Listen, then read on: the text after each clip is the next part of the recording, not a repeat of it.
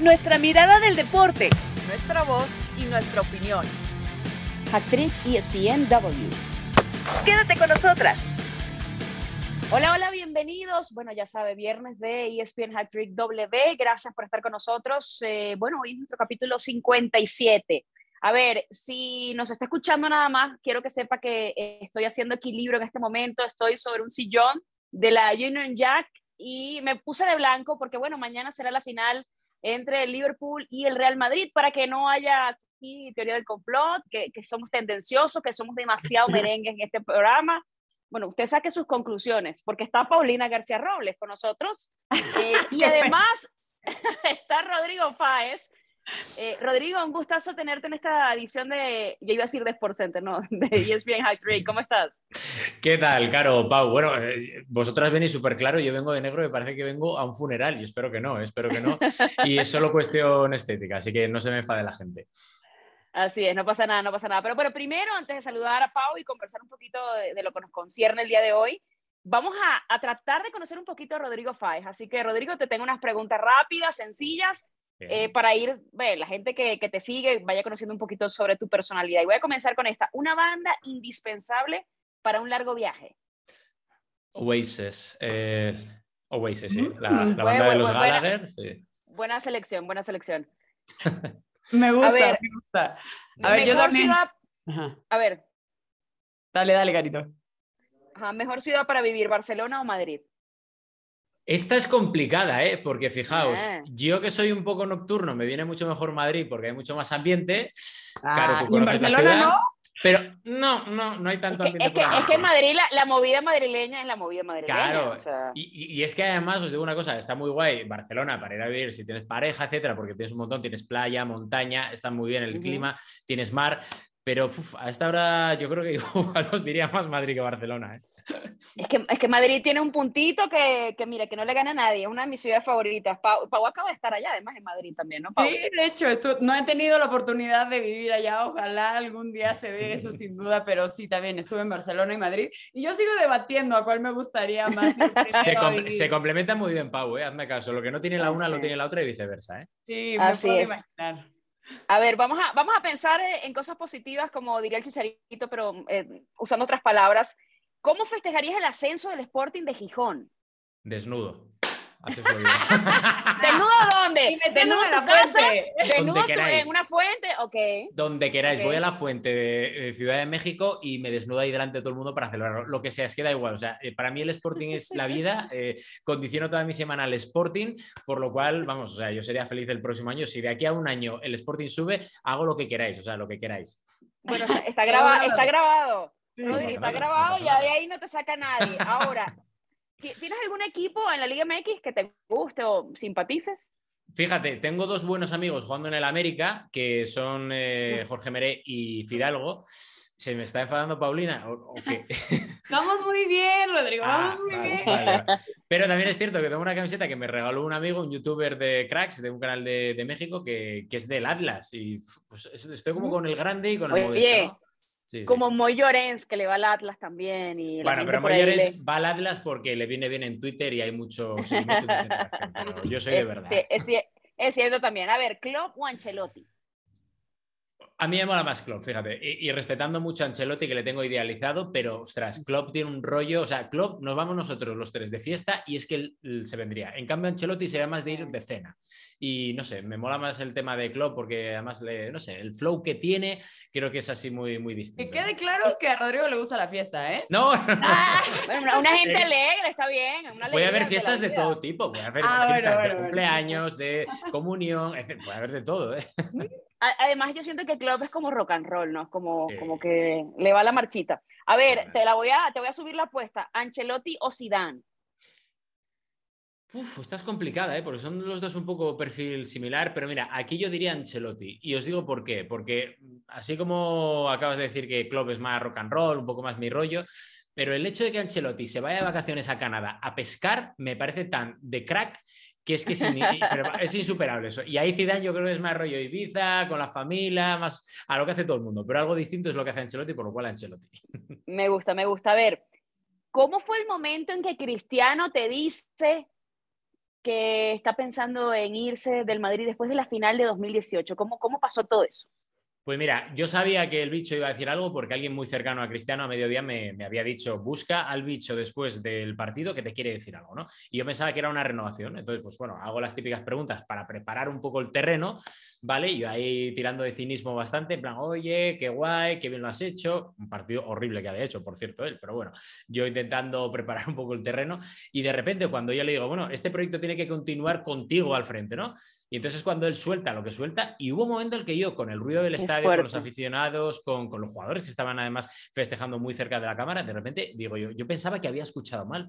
Y digo yo, espera, ¿eso suena a despedida? Entonces, claro, me vuelvo a soltar otra vez que esta semana va a hablar y que ha sido muy bonito jugar en el Madrid. Y digo, ¿what? Y fue espectacular porque fíjate que incluso en, el, en, el mismo, en la misma entrevista me empezó a sonar el móvil de gente de Argentina, de la India, que yo no sé a quién conozco en la India, de Estados Unidos, Inglaterra, para, para, pues eso, para decir, oye, ¿qué ha pasado aquí? Cuéntanos un poco, porque pensaba que era una entrevista grabada, pero era en directo, ¿no? Y, y fue increíble lo, lo que supuso además a nivel mediático. Eh, no, totalmente. Después, o sea, ya, de, ya que lo entrevistaste, eh, ¿cuándo te sentaste como a procesar lo que te acababa de decir el bicho después de haber ganado la Champions? Ah, mira, al instante, cuando ya se empezaba a vaciar el, estadio, pues eso, media hora, 40, 45 minutos después, yo me acuerdo que estaba sentado en las gradas del estadio y me... A ver, no era típico de decir voy a sacar pecho, no, pero me tiré hacia atrás en la butaca, de una butaca que había por ahí en el estadio y tal, y dije, joder, si yo miro hacia atrás y hablo con el Rodri que tiene 14, 15, 16 años y le digo que he conseguido sacarle esto a Cristiano Ronaldo, no me lo hubiera creído, ¿no? Y sobre todo me acordé mucho de mis padres, de los sacrificios que hicimos entre todos para, para llegar a donde, a donde estoy ahora, donde estaba entonces, y la verdad que fue una, fue una experiencia muy bonita, ¿no? Rodri, es que estamos hablando de una de las primicias de la historia del deporte con uno de los íconos en la historia del deporte. O sea, ya tú estás más allá del bien y el mal. O sea, ya después de eso Fíjate, claro que, yo estoy de acuerdo en esto y normalmente no, me gusta darme mucho autobombo, pero sí que es cierto que fue la última entrevista en la que sin nada pactado, porque luego vimos entrevistas con Leo Messi, eh, hemos visto lo que ha pasado con Mbappé y al final es que eso no era pactado, o sea, yo sabía por mi ejercicio periodístico que iba a decir algo, porque aquella temporada él me había concedido tres entrevistas y en las tres yo le preguntaba siempre por la renovación. O sea, había buen rollito también entre ustedes, porque eso es muy clave también como para que te suelte algo así, ¿no? Total, total. Y entonces el tema es ese, que, que de repente ves que te explota toda aquello y, claro, y es algo que no está pactado como, como si Messi, por ejemplo, la entrevista que vimos de los compañeros, que no es un palo, ni mucho menos, porque la entrevista la concedieron, pero no era una cosa pactada, digamos, de, antemano, sino que era una cosa que de repente sube ahí y pum, y te viene y te explota y claro, es una primicia a nivel mundial y, yo creo que seguramente mm, por cómo van un poco los hechos, es muy complicado que alguien de ese calibre, en ese momento que acaban de ganar una Champions, te suelte una bomba de, tal magnitud. ¿no? Eh, ahorita que lo platicabas, pues muchas veces estas, este tipo de testimonios o cosas que se dicen, pues se hacen pactados, se hacen gigantescos en un, casi casi se prepara hasta un programa para eso, ¿no? ¿Por qué crees que Cristiano Ronaldo haya dicho con Rodrigo Fáez? No lo sé, la verdad, no lo sé. Eh, no, es algo que haya preguntado nunca y es algo a lo que si nos está viendo desde aquí le agradezco mucho, tanto a él como a su gente.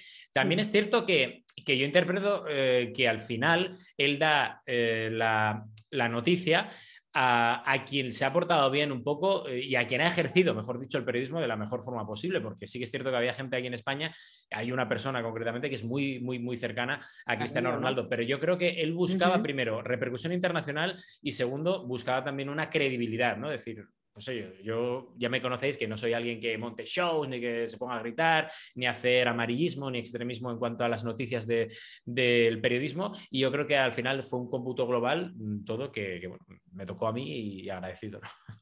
Qué bárbaro, ¿ah? escarchado, dirá en mi país, por, por Los Ángeles y por todo. Eh, pero bueno, vamos a, hay que hablar también un poquito de, de, lo que va a pasar el día sábado, si nos está escuchando. Bueno, espero que nos esté escuchando el viernes, porque si no, usted me dirá.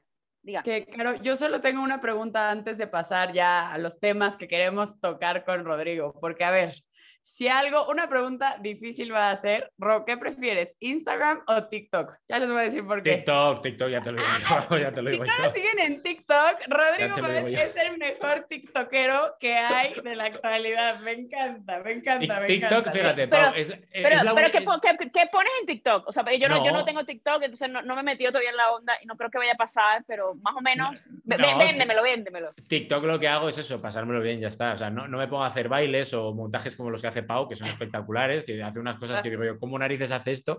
Pero hago, hago cosas, ya está, hago cosas que la gente venga. Y, lo que pasa es que no lo publicito y es la red social que en menos de un año aprox que llevo en ella dándole fuerte, más he crecido en mi historia. Por lo cual digo, oye, que siga creciendo y que, y que en breve, mira, así, que la gente me coja, me haga campañas en TikTok y nos vamos los tres de vacaciones por ahí. Va, Me, me parece una idea maravillosa. Yo, yo me apunto, bueno, no, yo te iba a decir Madrid, pero no porque tú estás, tú vives en Madrid, ¿cierto, no? Claro, claro, claro. A ver, para Sí, eso- no, no, a ver, no, no, pero no. que yo me sacrifico por vosotros. Bueno, si queréis yo- Madrid, pues bueno, pero a Madrid, ver, no pasa nada. Vamos a Madrid unos días y luego de vacaciones a Barcelona o a otro sitio o a una playa. A ¿no? Ibiza, Siempre- a, usted- a- a- a Europa siempre le encanta el Caribe y le encanta el calorcito del verano. Eh, pero bueno, vamos a hablar de una vez de esa final el día de mañana. Pau, ¿qué, qué- qué te imaginas tú? Porque el Real Madrid llegó en desventaja en cuanto a que no era favorito eh, básicamente en ninguna de sus llaves, ¿no? Tanto se lo del Sí. Chelsea, después del PSG, después del City y terminó sacando el conejo del sombrero, el sombrero de trucos que siempre saca y, y terminó clasificando. Yo no sé si a este Madrid tú lo ves perdiendo, yo no sé si, si ves un partido de goles, cómo percibes lo que va a suceder mañana en el Stade de France. A ver, eh, creo que es una de las finales que más va a llamar la atención de las anteriores que había estado el Real Madrid. Creo que siempre había llegado como condición de no favorito y poco a poco se fue ganando este. No puedes poner al Real Madrid como no favorito en una final de la Champions League, ¿no? Recordemos en Kiev también frente al Liverpool, antes en eh, Gales contra eh, la Juventus, todos decían, no, esta Juventus va a llegar a... Y no, realmente no ha sido así. y Creo que en esta ocasión es un poco lo mismo. No sé si en lo deportivo, en la cancha, sea mejor que este Liverpool que hemos visto cómo juega, pero sí creo que la mentalidad ganadora que tiene el equipo merengue es insuperable y es lo que ha demostrado una tras otra y más en todas estas llaves, es decir, con el PSG, con el Chelsea, con el Manchester City. Y bueno, qué mejor escenario que la ciudad del amor, que después de que le rompieron el corazón con todo lo que Uy, pasó con sí. Mbappé, hay ¿Y- y Mbappé? Porque son los reyes de Europa. ¿Irá Mbappé? ¿Tendrá algún palquito por allí para que lo inviten? Digo, está en casa, no está en su estadio, pero está en casa. Bueno, él, él juega la selección también. Eh, Rodrigo, ¿cómo, ¿cómo lo ves tú? Porque evidentemente menciona Pau esta mística que hemos hablado, que nos explica, que, que tal, y, y yo siento que este Madrid, deja tú ahora, en los últimos años, incluso con Zidane, quizá no tenía un estilo tan marcado o, o no era espectacular, pero, pero era efectivo y termina resolviendo de la manera que puede con, con las piezas que tiene además. No, para mí el, el modo de juego, así como el Barça, el ADN que tienes de tiki-taka, de jugar bien, el, el del Madrid es ganar, ganar y ganar a cualquier precio y de, la cualquier y de cualquier forma. Y eso yo creo que ese gen que tiene el Real Madrid es fantástico y para una final de este tipo, que para mí en condiciones normales, en vez del Real Madrid, pues los Benzema, Vinicius, Casemiro, etcétera, vistirán otra camiseta, os diría, pues mira, yo creo que es claramente favorito el Liverpool porque tiene más calidad, tiene mejor ritmo, pero claro, es que es el Madrid y cuando tú te pones esa camiseta y te pones ese escudo y tienes que defender al Real Madrid en una final de la Champions con toda la experiencia que además tiene esa plantilla a la hora de ganar Champions, yo siempre digo una cosa, y esto lo hablaba con un jugador del Liverpool hace, hace tres horas, digo, es que es muy complicado y ellos saben que va a ser muy fastidiado enfrentarse al Real Madrid y ganar al Real Madrid, porque por un lado dicen, desde el Real Madrid dice, oye, hemos eliminado al Chelsea, al Paris Saint Germain y al Manchester City, toca eh, Liverpool, Eh, que claro, es increíble con la experiencia que tiene, pero por el otro lado dicen, claro, es que el Liverpool viene con las ganas de la revancha de, de lo que pasó en Kiev con Salah y demás. Pero claro, lo pones todo en una balanza y yo digo, aquí la experiencia, más allá de las ganas agresivas que tengan eh, de revancha en. Liverpool, es lo que puede decantar un poco el partido, ¿no? Claro, y además Pau es, una, es otra era, ¿no? La era sin Cristiano, que, que llegan a otra final, no está Sergio Ramos tampoco, pero Benzema viene en un estado superlativo, es el mejor momento que le hemos visto en su carrera, un Vinicius que se ha crecido, que estaba como un poco sol y sombra y ahora creo que ilumina más de lo que, de lo que se ve opacado por los minutos, por la confianza, por una serie de cosas. Eh, un Rodrigo que viene bien, que si entra Camavinga le va bien al equipo, eh, Valverde cuando lo ponen, o sea, parece que como que tiene ahorita esa serie de elementos, lo, lo que llamamos el momentum, ¿no? Que vienen con esa, esa magia dentro del vestuario. Sí, definitivamente bien lo dices, además de que están viviendo eh, pues un momento muy bueno en lo personal, también en lo colectivo, como eh, Benzema incluso ha dicho que ha sacado lo mejor de Vinicius y realmente creo que sí lo ha hecho, pero también un poco lo que comenta Rodrigo de estos partidos, creo que sacan lo mejor de ti, aunque no haya sido el gran espectáculo durante toda la temporada. Recordemos en Kiev, bueno, el que anotó el doblete fue Bale y cuando hemos vuelto a ver a Bale, pues bueno, al final creo que... Bueno, de, de, lo que se, por lo que se recuerda y por el golf, porque de resto. Sí, por la chilena que, como, dice, os, os, imagináis que de repente mañana, que yo creo que no lo van a convocar, pero si lo convocan y se lo sacan en la segunda parte, marca otra vez el gol que de la Champions al Madrid. No, no, no. Bueno, ahí, ahí, tendríamos que hacer una regla de tres de a cuánto ha salido cada gol y cuánto cada partido, ¿no? O sea, cuánto, le, yo, iba a decir cuánto nos ha costado, pero yo no, ni trabajo en el Real Madrid ni pongo dinero allí, pero cuánto le ha costado al Madrid. Pero bueno, ya esos son otros temas porque entre dolor de espalda, idas a jugar golf y ya saben, ¿no? Eh, complicado el panorama. Sí, yo creo que eso fue como, no sé si la reivindicación de, de Bale, pero por, algo bonito que se le, se le recuerda y el madridismo creo que ese día le aplaudió muchísimo. O sea, de alguna manera pero fijaos, fijaos que aún así, aquel, aquel día, al final, el, gran héroe de aquella final era Gareth Bale, pero primero, no sale titular, lo cual eh, crea el precedente que hace que explote su relación con Zidane. Y segundo, eh, claro, después de lo que dice Cristiano, justo al terminar, cuando le saco esa entrevista que, que se va a ir del Real Madrid, claro, las declaraciones de Cristiano ya eh, eclipsan de alguna forma el grandísimo hacer de, de Gary Bale en la segunda parte, porque es el que hace que el Real Madrid consiga la Champions. Que este hombre ha tenido mala suerte para todo, incluso para cuando le tenía que poner el pedestal y decir que es el dios grande del madridismo. De acuerdo. y además ahí hablamos del timing, para los dos. Eh, sí, lo del timing, pero a ver, realmente fue el héroe Bale que sí lo hizo increíble, pero también recordemos lo de Carius, que ya no va a estar del otro lado. Bueno, escucha, ¿sabéis una cosa, Carius? ¿Sabéis que Carius sigue en el Liverpool?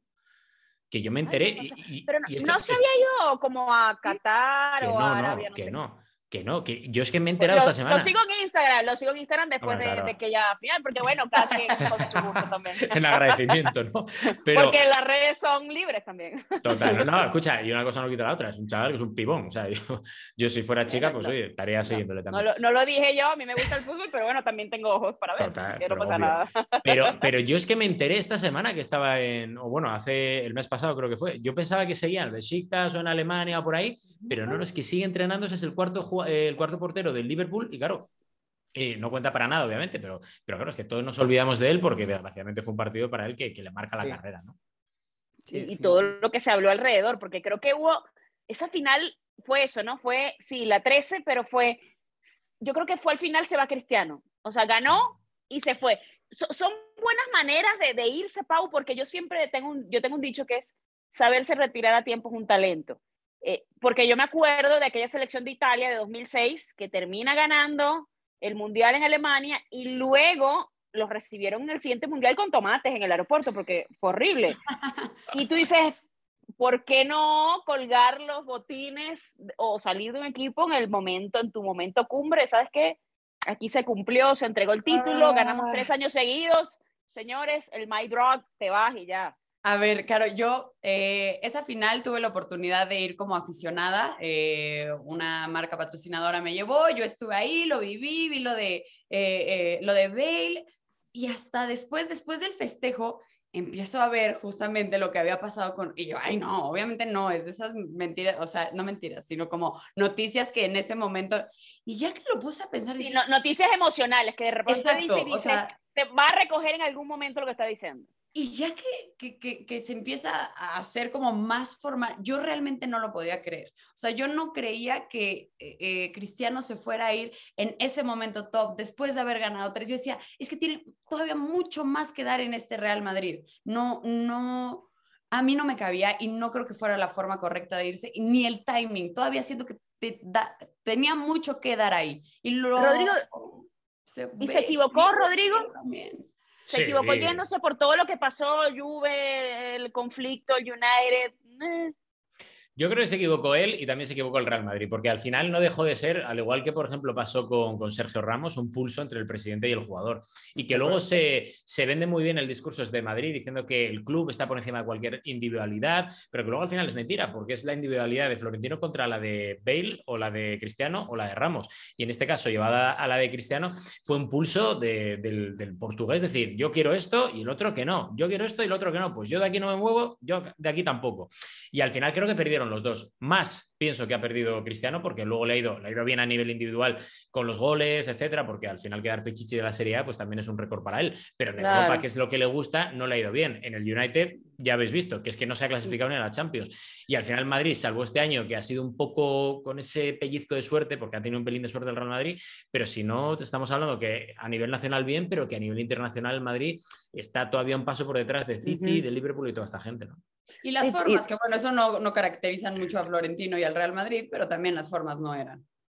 Sí, yo siento que, que, es más de lo mismo, ¿no? Vimos cómo trataron a Raúl, cómo se fue Iker Casillas, eh, todo lo que pasó con Ramos, y luego después vimos el otro lado y vimos la salida de Messi y uno dice, pero ¿qué está pasando? O sea, ya ni siquiera la chapita de ídolo te protege de, de una salida de mala manera, ¿no? Porque eh, yo sí siento que, que esa historia de, de, Cristiano se quedó como con puntos suspensivos.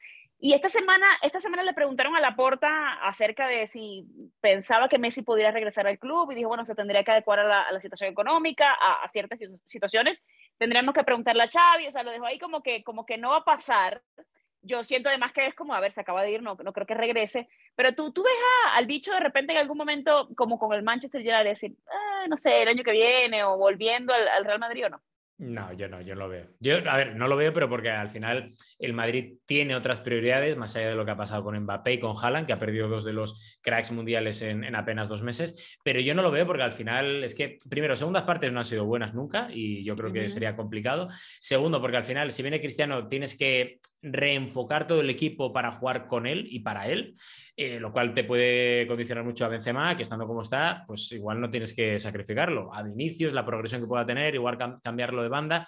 No sé, yo creo que son demasiadas aristas las que tienes que, que, que intentar arreglar para, para, encajar la pieza de, de, Cristiano y al final, oye, que Cristiano sea en el United, fantástico. Pero también os digo una cosa, es que, eh, llevado un poco también a lo de Messi, eligen fatal, eligen fatal todos los grandes... Bueno, pero, pero, pero Messi, Messi ¿qué, ¿qué podía hacer también? ¿no? O sea, básicamente le tomó por sorpresa como dicen aquí, lo agarró en calzones la noticia. Sí. Y lo porque, entiendo, o sea, pero, pero, claro, fíjate que hace un año Messi lo tenía hecho con el Manchester City, que era un equipo a nivel de proyecto deportivo más fiable, más estable, tenías a Guardiola y narices, en menos de 12 meses te vas al Paris Saint Germain que sabes sí, lo que contabas hace un año, que, que no querías yo, ir al Paris Saint Germain. Yo creo que yo creo que él se confió en ese momento de que todo se iba a dar y de que se iba a quedar y en aquella promesa que le hicieron y en, en yo veo a Messi yo es más estaban confiados en eso sí. Y además sabes que él es muy como muy rutinario un tipo que le gusta como como lo mismo siempre como que su rutina le da tranquilidad para el tipo de personalidad que tiene él no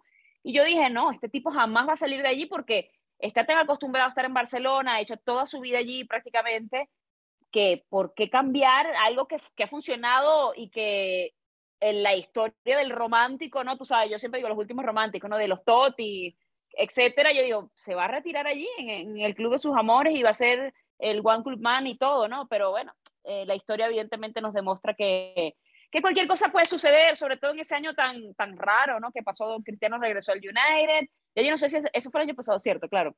Ya yo no sé si fue el año pasado, fue este año. Pero bueno, Cristiano también, también no se puede haber ido al City. ¿eh? También se puede haber ido al City y a última hora cambió de parecer. Es que al final es lo que te digo, que eligen fatal todos. Así es. A ver, bueno, pero vamos a hacer pronósticos, Pau. Pau, no me decepciones. ¿Con quién te quedas? en la final. no, a ver, eh, realmente sí yo creo que se la va a llevar el Real Madrid, no de una forma sencilla, al revés creo que la va a hacer de la forma más madridista posible, seguramente va a empezar ganando el Liverpool y en los últimos minutos va a llegar Benzema, va a llegar Rodrigo y van a poder dar la voltereta, así que algo así okay. yo me imagino, esperemos, pero yo diría un 2-1 a favor el Real Madrid. Rodrigo, ¿cómo te lo imaginas? ¿Quién va a ganar? Me imagino algo parecido, pero me huele a prórroga y a penaltis. Por lo cual, fijaos. Y además creo que va a haber goles. ¿eh? Creo que va a ser el típico partido de 2-2, prórroga, penaltis. Y creo que en penaltis Courtois va a ser decisivo. Y creo, creo que puede ganar el Madrid. Creo. Me, me gusta la, la, predicción de Rodrigo porque yo me lo imagino así por el sufrimiento. Sí, va a haber eh, sufrimiento.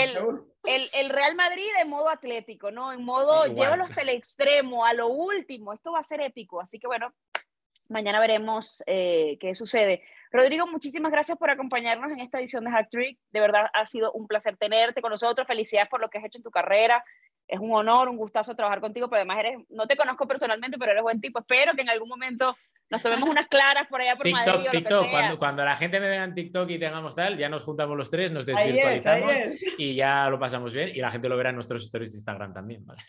Así es. Bueno, Rodrigo, estás con nosotros. Eh, vamos a hacer una pausa y seguimos con más de esta edición de Hack para hablar todavía de la Liga MX femenil y, por supuesto, de la Liga Mexicana masculina. Ya regresamos.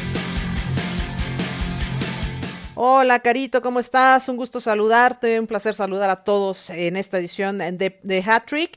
Y bueno, sí, sin duda, una gran final que se vivió eh, en esta Liga MX eh, femenil, un partido de vuelta que fue trepidante, que tuvo emoción, que tuvo drama, que, que tuvo todo para ser el ingrediente perfecto, una final de vuelta donde el equipo, eh, pues, de las Chivas termina ganando por marcador global con un solo una anotación en ese partido de Lisbeth Ángeles. Y eh, pues ya lo sabemos toda esa gran parada espectacular que hizo Blanca Félix, nada más y nada menos que a Charlín Corral que termina fallando bueno, en lo que hubiera sido el empate y quizás otra historia. Muy cerca estuvieron los dos equipos de conseguir el campeonato. Finalmente se impuso eh, la labor que hizo en la cancha Chivas, la gran actuación de Blanca Félix. Y bueno, para nada de meritar tampoco lo que ha hecho Charlín Corral. No fue su momento, hasta los mejores fallan en ese tipo de momentos, pero bueno, eh, tendrá que seguir esperando Pachuca para levantar un campeonato en esta Liga MX femenil. Sí, el segundo para el equipo de las Chivas. Y bueno, pues también hablar de las múltiples eh, jugadoras que ya tienen un par de campeonatos aquí el caso de Blanca Félix, Victoria Acevedo, Susan eh, Bejarano, Lía Romero y también Anet Vázquez. ellas fueron campeonas en la Apertura 2017 en ese primer título que Chivas consiguió justo ante Pachuca. Y bueno, Licha Cervantes también que ya lleva dos títulos porque consiguió el anterior con las rayadas en el 2019. Y Caro Jaramillo, la gran Caro Jaramillo, qué partidazo, qué serie de final tuvo. Eh, termina siendo ya tres veces campeona. Fue dos veces con Tigres en el clausura 2018 y en el clausura 2019 y ahora con el equipo de las Chivas. El caso de Blanca Félix que en aquella ocasión, bueno, eh, no tuvo tanta participación como en esta final, que ahora sí lo hace la guardameta y bueno, salió victoriada totalmente de este estadio, estadio Akron. Y otras eh, historias por ahí que estuvieron entrelazadas, Michelle González que jugó aquella final de la apertura 2017 con Pachuca, no se coronó, ahora juega con Chivas y ahora sí tiene la oportunidad de salir eh, campeona, ¿no? Ellas estarán enfrentando, por cierto, el equipo de las Chivas se estará enfrentando ante el equipo de Monterrey, el partido de campeón de campeones a final de este mes. Y bueno, pues todavía no pueden irse de vacaciones, hay que enfrentar este partido, Monterrey, que fueron las campeonas de la apertura 2021, ahora contra estas Chivas campeonas del clausura 2022. Y que por cierto, se rompió récord de entrada ahí en el... Eh, en el estadio Acro, ¿no? Hubo 40.462 asistentes, así que rompiéndola por todos lados. Esta final nos deja mucho más ganas de seguir de viendo, sin duda, partidos de la Liga MX femenil. Un gran abrazo a todos, besos. Bueno, ya escuchamos a Marisa con ese reporte súper completo de lo que ha sido la final. Eh, desde acá, aplaudir a la directiva de Chivas femenil por ese esfuerzo en los últimos tres años. Eh, hablar evidentemente de, Nelly Simón, nuestra amiga, nuestra ex compañera. Felicidades, eh, Nelly. Tuve la oportunidad de, hablar con ella y de decírselo personalmente, evidentemente, pero creo que es importante destacar eh, todos los sacrificios que hizo, toda la visión de fútbol que trae, todo el liderazgo y que esto ha evidentemente dado frutos con ese segundo título, Pau, ¿no? Y qué importante, sobre todo, abrir el espectro, ¿no? Que, que no fueran equipos regios los que siguieran dominando más allá de, los torneos que tuvieron tanto Tigres como, como Monterrey, sino el tema eso de que, bueno, sí, volvieron a, los inicios, fue de Vu la película, eh, porque se enfrentan después de cinco años, eh, después de aquella primera final, pero qué bonito para la construcción de la liga esa competitividad, ¿no? Que, que lleguen otros equipos distintos a los que han marcado la pauta en los últimos años. Sí, de acuerdo. Incluso eh, eh, haciendo memoria también a inicio de temporada decíamos, es que qué bueno que se ha abierto más este como espectro de cambios de jugadoras, eh, ya son más equipos los que están en la parte alta de la tabla, ya no solo es una pelea regia, y lo acabamos de ver ya con Chivas consagrándose, con un América que también tenía grandes jugadoras, se van viendo cuáles son, van a ser ya los equipos grandes de la Liga MX femenil, y eso me encanta.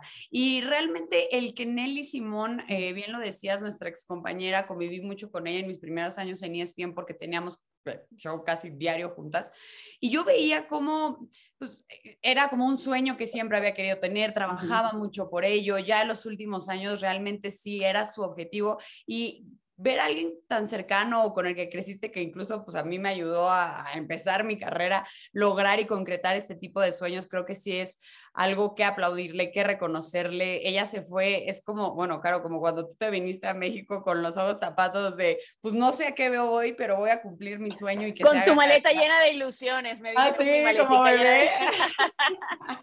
No, me da, de verdad me dio muchísimo gusto, muy merecido, porque aparte creo que sí es un proyecto que no solo se ve para, ay, gané y ya, no, sino que es un proyecto que se ve a futuro, que se le ve crecimiento, que se ve que cada vez tanto eh, los directivos, los dueños, las marcas le están invirtiendo más dinero. Bueno, ya se está hablando incluso de esto de pues, subirles el, salario. Qué bueno, porque claro, le, dijeron a Mauri al final y a Mauri Vergara dijo que sí, que, que iban a ajustar los sueldos cosa que, que, me parece provechosa porque, a ver, yo lo veo el, al fútbol femenil como una empresa y es como una inversión, o sea, tú tienes, la grandeza, la grandeza se construye, la grandeza se hace, la grandeza no llega por casualidad y no, y no te va a tocar de pronto, ay, qué suerte, no, no, no.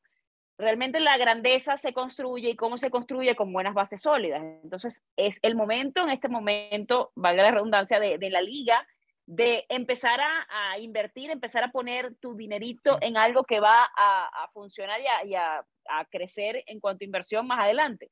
Entonces creo que en ese plano es importante y me, me gustó esa declaración de que, bueno, de que si se iban a, a, subir un poco los sueldos, porque me parece más justo que en la medida en que va creciendo el torneo, que van creciendo los patrocinios, pues te va entrando más dinero, pues también repártelo a tus elementos que al final son los que hacen el show y después ya de cinco años ya estás hablando de una liga que, bueno, ya no está en sus inicios, ya está consolidada, ya estamos viendo de qué se trata. Y además que es un fenómeno global, Caro, lo hemos platicado, eh, este Barcelona que cada que llega a una final o cada que llega a una semifinal rompe récord o en Estados Unidos esta nueva... En su momento el, en su momento el Olympique de Lyon también en Francia, que eran las dueñas de la Champions siempre o en Estados Unidos que acaban de firmar que van a igualar los sueldos de mujeres y hombres, e incluso el mismo presidente Joe Biden lo dijo como, lo aplaudió, ya sabes. Claro, y, y, además en eso, en ese tema mucha gente dice, es que no puede ser igual por los ingresos.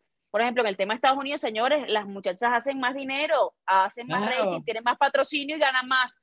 Lo lógico es que ganen, es más, deberían ganar más, pero bueno, si hablamos de igualdad, deberían ganar por lo menos igual que, que sus compañeros masculinos. ¿Por qué? Porque generan más dinero, son más exitosas y pues si hablamos de mercadeo, entonces eso le, eh, le tiene que dar eh, de alguna manera un beneficio a, las mujeres que son las que están generando y moviendo los dineritos en los Estados Unidos. Y sabes qué, Caro, también a mí me puse a pensar, eh, obviamente está toda esta lucha de la igualdad, que creo que está muy bien, obviamente yo no soy de llegar a ningún extremo, pero sí decía, se me hace muy injusto que a un jugador como odio poner nombres, pero los tengo que poner, como Alexis Vega, que va a ganar no sé cuántos millones de dólares por su nuevo contrato, y luego ves a las niñas que tienen un salario de 1.500 pesos mínimo y dices, ok, si tienes para pagar, para pagar los millones de dólares, no me digas que no tienes para aumentarles a un sueldo razonable con el que puedan vivir. Totalmente. Totalmente. Sí, no, no, no se está pidiendo que le paguen el sueldo de Angulo, pero sí un sueldo que, que, que te dé la sensación de, de, profesionalismo, porque de alguna manera eso es lo que, te, lo que te centra a ti, lo que centra el deportista en, en el logro y, y, no estar pensando en cómo llego a fin de mes o qué más tengo que hacer para, para llevar esta carrera hacia adelante. Pero bueno, así que felicidades a la Chiva, felicidades también a Pachuca por ese proyecto, eh, por lo que hicieron en la temporada. Hay campeón de campeones, va a ser el día de hoy, va a ser en el Akron.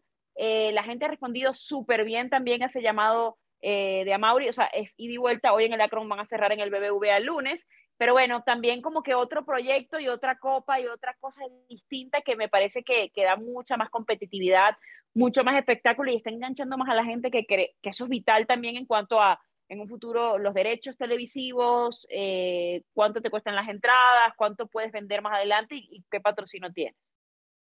Sí, e, estoy completamente de acuerdo. Además de que yo creo que el que sea hoy en Guadalajara, en el Akron, como lo decías, y después de todo lo que vimos en la semana, creo que el ambiente anímico definitivamente está con Chivas. Así Monterrey, que ya sabe lo que es eh, ser campeona más de una vez, era de estos grandes invencibles junto con Tigres. Eh, bueno, Guadalajara también ya tiene dos eh, en su palmarés. Entonces, yo, a como lo veo, es se va a vivir más intensamente, más que otros, porque obviamente Monterrey y las Rayadas quieren seguir diciendo, a ver, nosotros los fuertes somos aquí y no nos van a bajar. Pero por el otro lado está este Guadalajara que después de todo lo que vimos que sucedió, yo creo que traen lo anímico a tope. Yo me espero un buen partido, pero que al final se lo va a llevar Chivas. Sí, yo, a mí me da la, la, misma sensación, pero bueno, ya veremos qué sucede primero en la vuelta. Igual lo hablaremos la semana que viene probablemente. Eh, hay que hablar también, ya que estamos hablando de Guadalajara, de Atlas, porque el Atlas ha dominado a Pachuca, le ha ganado 2 por 0 en la ida. E, esto lo ves ya como medio resuelto, Pau, porque Atlas como que fue muy dominante en su serie anterior y ahora da la impresión de eso, que, que son un equipo, yo, yo hablaba ayer en Sports Center y decía, a ver, tanto para mí, para Pachuca y Atlas son equipos que se saben muy bien el guion, que son como muy identificables, muy eh, muy de estilo, o sea, se casan con, con, sí, exacto, son, se casan con sus cosas y, y, en eso se mantienen, no hipotecan lo que son. Y eran dos equipos muy defensivos que se iban a cruzar y el Jalisco aprieta mucho, lo vimos ayer, así que ¿cómo, ves tú la, la serie ya para la vuelta del campeonato? Yo no sé si ya definida, pero sí ya muy encaminada. Yo realmente no me esperaba lo que pasó el día de ayer. Como bien lo decía, son dos equipos, bueno, eran las mejores defensas de todo el torneo. Esto que no les quitaba que también tenían mucho ofensivamente hablando, ¿no? Por bueno, el Pachuca, que estuvo en la parte arriba de la tabla, una temporada súper regular. Atlas igual estuvo ahí en el tercer lugar. Eh, pero sí yo creo que, que, los zorros traen, traen algo que aportar, traen las ganas después de lo sucedido el día de ayer, ya les veo más ventaja, a pesar de que yo también lo platicaba en Sports Center y la mayoría me decían, no, Pachuca llega como el gran favorito, no, Pachuca es el que va a llegar. Y creo que Atlas se ha dedicado estos últimos años a decir, ah, no crees en mí, pues mira, toma. Claro, pero es que, es que ha cambiado el discurso, o sea, de ahí el mérito de Coca de de cambiar la mentalidad y, y, la, y, la, expectativa de un equipo en la que uno siempre lo veía luchar. O sea, el tema de, Atlas siempre era la permanencia, estar peleando los últimos lugares. Ahora estamos hablando de un bicampeonato y de un cambio de, de mentalidad que es súper importante en el deporte, porque eso, más, más allá de que todo el mundo, no, Pachuca, por todo lo, a ver, todos los registros, todo lo que ha hecho a lo largo de la temporada, pero si te vas a, a, hablábamos en, en, en la parte pasada de la mística del Real Madrid, la mística de la posibilidad de conseguir un bicampeonato y, de cómo está enfocado este equipo en conseguirlo y cómo está jugando también, ¿no? O sea, creo que, creo que está muy interesante el tema, eh, sobre todo para otros equipos, para replicar ese modelo de éxito que está teniendo Guadalajara. Bueno, y claro, bueno, tú, escritora, lectora, todos nosotros que nos encantan las historias, qué mejor historia como una como la del Atlas de haber 70 años sin obtener un título, después ganarlo sin que nadie lo esperara y después obtener un bicampeonato y meterte a esa lista contada de eh, equipos mexicanos que es León, que son los Pumas. Creo que es una historia que llama la atención, que, que sí a mí me gustaría verse corona, verla coronarse de esa forma. Aún así, y aunque no llegara a pasar, eh, en el caso de que se diera que Pachuca logra dar la voltereta y se lleva esta Liga MX, sí creo que hay que ya ponerle o quitarle esa fichita al Atlas de un equipo que ya no hace nada. Yo creo que ya empieza una época en la que lo vamos a estar, no sé si peleando por campeonatos tan seguido, pero sí ya en esos equipos que están en la parte alta. Como siendo protagonista. cambiando, básicamente cambiando la dinámica que traía, que eso ya de por sí es un super mérito porque muchos hablan de fracasos y eso, y yo a veces digo, a ver, de 18 equipos van a llegar dos a la final y se va a coronar uno, no hay 17 que fracasan.